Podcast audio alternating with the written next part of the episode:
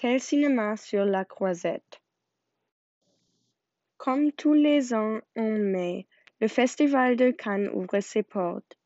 Pendant ces douze jours de fête, on rencontre à Cannes des acteurs, des réalisateurs, mais aussi des journalistes, des photographes et des gens plus ou moins célèbres. Avant le festival, nous n'avions pas vu autant de monde sur la croisette. Les jeunes, anciennes coiffeuses de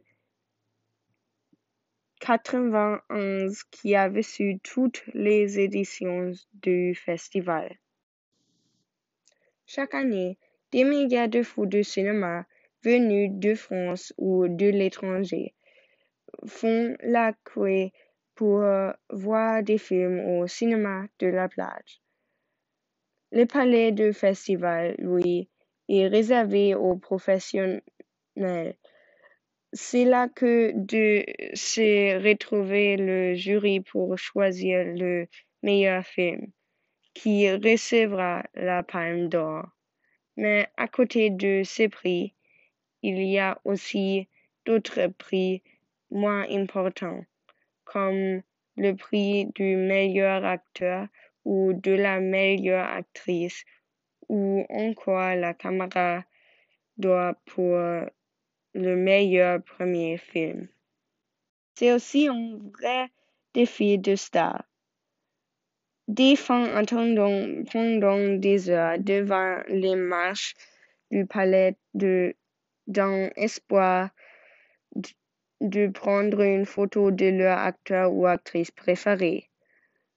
On n'a plus besoin d'aller à Paris pour voir des robes impressionnantes, de grands couturiers, des bijoux de plusieurs dizaines de milliers d'euros, des belles voitures. Chaque année, c'est un problème pour les actrices. Imaginez que l'une d'elles porte une robe que le public avait déjà vue sur une autre actrice. Quel drame! Qui dit star dit scandale.